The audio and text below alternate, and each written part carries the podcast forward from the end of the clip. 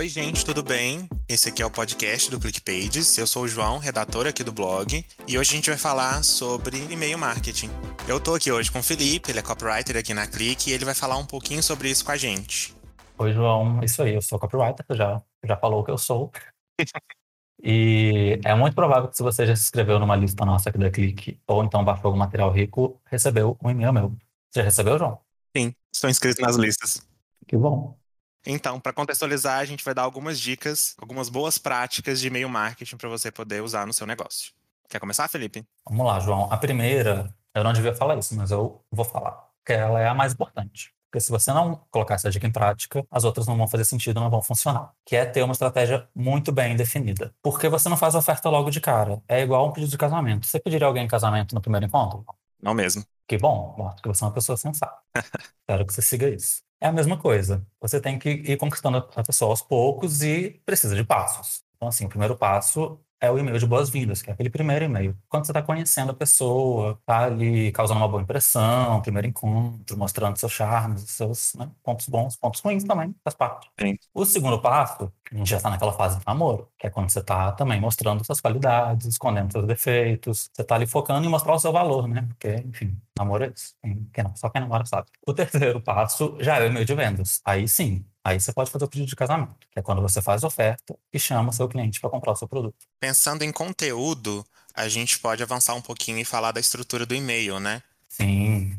Eu pensando como a pessoa vai receber esse e-mail, ela vai precisar abrir esse e-mail. Então a gente já começa a pensar numa linha de assunto que seja interessante para essa pessoa. A gente pode usar ali desde uma, frases mais curtas, mas que tenham gatilhos mentais que ajudem a pessoa a abrir isso, abrir essa mensagem que seja interessante para ela, ela vai clicar ela vai encontrar um e-mail. Aí no corpo desse texto a gente tem que pensar em algo que supra aquela expectativa que foi criada antes, não é isso? Exatamente. Você prefere título mais longo ou mais curto? Você pessoalmente? Pessoalmente, eu prefiro títulos mais curtos. Pensando até porque hoje a gente usa muito o celular. Então, não fica aquela coisa estranha, grande, porque a gente não vai conseguir ler o texto inteiro no celular, vai dar uma cortada. Então, para eu clicar, eu preciso saber onde eu estou clicando. Então, mais curto para mim funciona. É isso aí. E a gente tem que lembrar que o assunto é o que vai fazer a pessoa abrir. Se você não tiver um assunto interessante, um título interessante, uma chamada interessante, o cliente ali, de seu destinatário, não vai abrir seu e-mail. Igual o meu, no caso, o meu aplicativo pessoal tá cheio de notificações de lojas que eu provavelmente nunca vou abrir. O meu tem mil e-mails não lidos nesse momento. Olha, o meu tem quase dois mil neste momento. Parabéns, ganhou.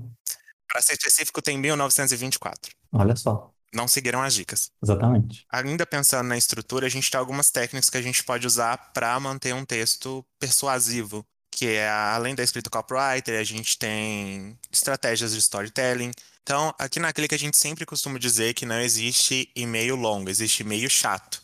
Então a gente sempre tem que pensar em estratégias que façam esse e-mail ser bom o suficiente para a pessoa que está lendo. Tipo, ela vai se sentir envolvida naquele conteúdo a ponto de querer continuar rolando a tela do celular para ler.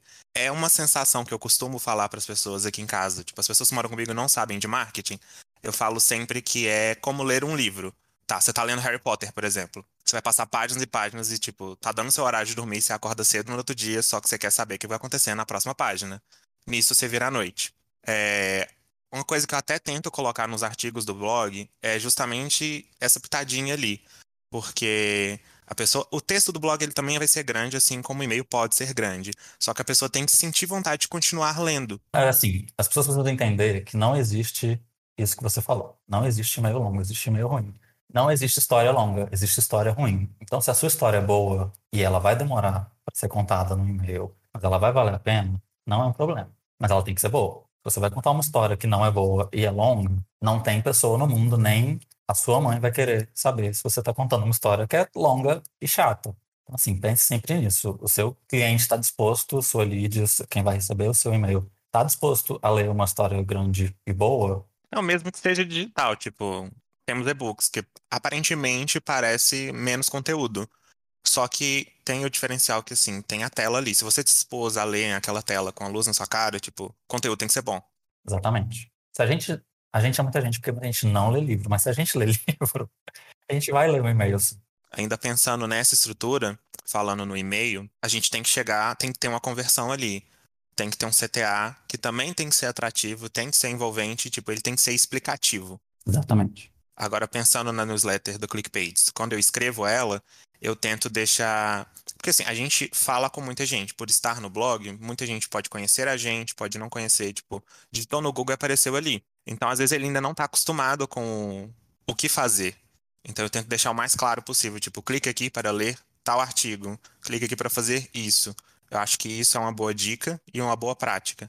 Porque você está educando a sua audiência e quando ela vê aquilo ali nos próximos e-mails, ela já vai saber, tipo, esse botão é para isso aqui, eu tenho que fazer isso. Sim. E fazer a pessoa clicar em alguma coisa, gente. CTA é muito importante, porque leva a gente, inclusive, para nossa próxima dica, que é sempre olhar para os números. Você ter um CTA, que é ali onde uma pessoa vai clicar, que é uma indicação que ela comprou, a ideia da sua mensagem, inclusive, é, é muito importante para você saber o que está agradando, o que está dando certo. Porque não dá mais para ficar achando e supondo e imaginando. A gente tem que olhar números. Aqui o João faz isso toda semana com a newsletter do, do KP. é análise de número de abertura, taxa de abertura, taxa de cliques. Isso é muito importante. Isso, é, na verdade, é a coisa que mais importa. É a única coisa que vai poder te levar de um lugar para o outro. Como é que vocês fazem essa análise na newsletter, João? Como é que é feito? É semanal? É todo dia? Conta um pouquinho. A gente faz. Isso também pode levar a gente para a próxima dica. Vou pegar um gancho aqui. A gente faz análise semanal. Dependendo da necessidade, a gente, dependendo do que a gente estiver rodando como teste, por exemplo, a gente pode fazer diário. A próxima dica seria justamente essa, fazer testes. Por quê? Se eu tô vendo que meu CTA não tá, não tá, não tá tendo a taxa de clique legal, tem algum problema com meu CTA. Então eu posso testar CTAs com botão, sem botão, caixa alta, caixa baixa, link no meio do texto, link fora do texto. E a parte da análise a gente já faz direto na ferramenta, no ClickSend, e a gente, ele dá lá o gráfico todo bonitinho, eu acompanho esses gráficos. A gente tem uma planilha, eu preencho essa planilha e a gente acompanha os resultados para ver o que está dando certo e o que está dando errado. A vantagem de fazer o teste é justamente essa, tipo, deu errado, eu tenho a oportunidade de testar uma coisa nova. Deu certo, eu posso replicar para outras coisas, além da newsletter, outros e-mails que a gente envia para os nossos leads e fazer isso ficar tendo resultados melhores futuramente. A gente ama fazer teste, igual o João falou, não é só na newsletter. Nos funis também a gente testa muita coisa. Então, assim, é uma dica que a gente segue a risca aqui. A gente pratica muito, muito, muito. Então, assim, não estamos falando da boca para fora. Sim. A gente faz muito teste e a gente analisa muitos números. São as duas dicas que a gente deu. Isso, e a gente está caminhando para o final do nosso podcast. Para saber mais dicas e boas práticas de e-mail marketing, é só continuar lendo esse artigo aqui. Então é isso e a gente se vê na próxima. Muito obrigado por terem ouvido a gente. Obrigado, gente. Obrigado, João. Até a próxima.